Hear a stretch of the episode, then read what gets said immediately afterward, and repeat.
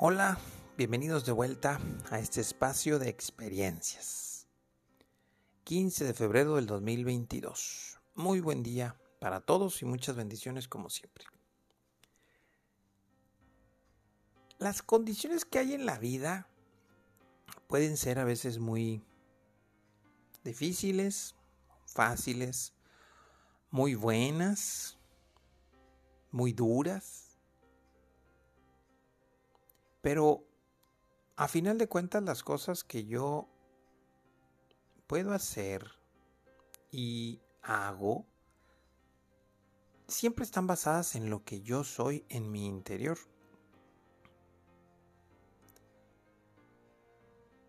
Y hoy quiero hablar justo acerca de eso. La paz interior, la tranquilidad interior. Porque yo sé que todas las cosas que están alrededor de mí me influyen, me afectan, me generan un cierto, eh, una cierta influencia. Pero esto es súper importante, no podemos permitir que eso nos domine.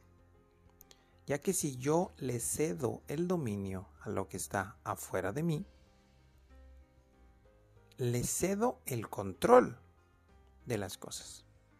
Y yo sé que esto suena a veces un sueño guajiro, en que termine yo desde la paz interior encontrando una forma de solucionar todo cuanto existe.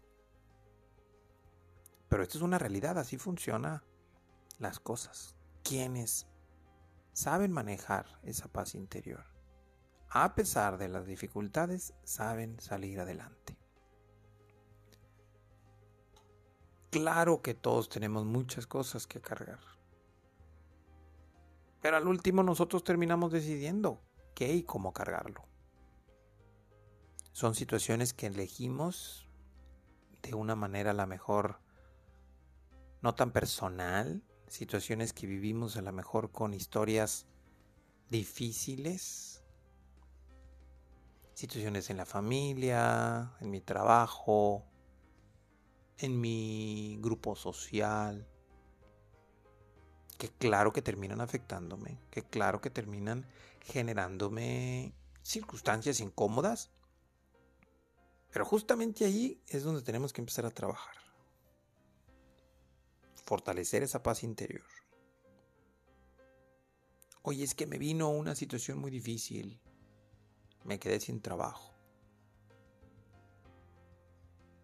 Me Dijeron que tengo tal enfermedad.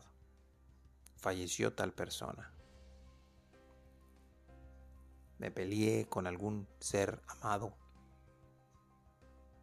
Perdí tal cosa de valor que para mí es muy importante. Muchas situaciones pueden estar ahí.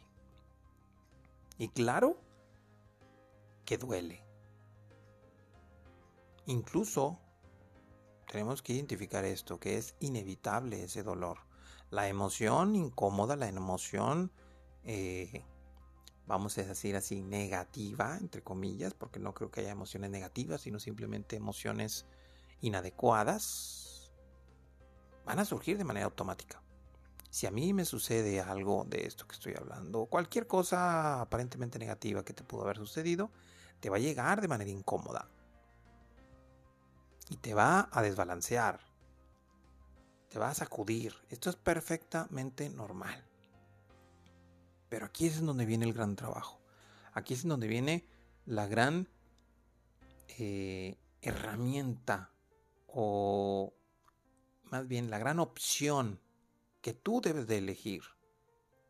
Es cómo quieres estar en tu interior a raíz de eso que te sucede. Porque si tú le cedes el proceso interior a eso que viene del exterior, se transforma en lo que viene del exterior. Y eso es complicado. Un evento negativo genera en mí algo que es inevitable, que es el dolor.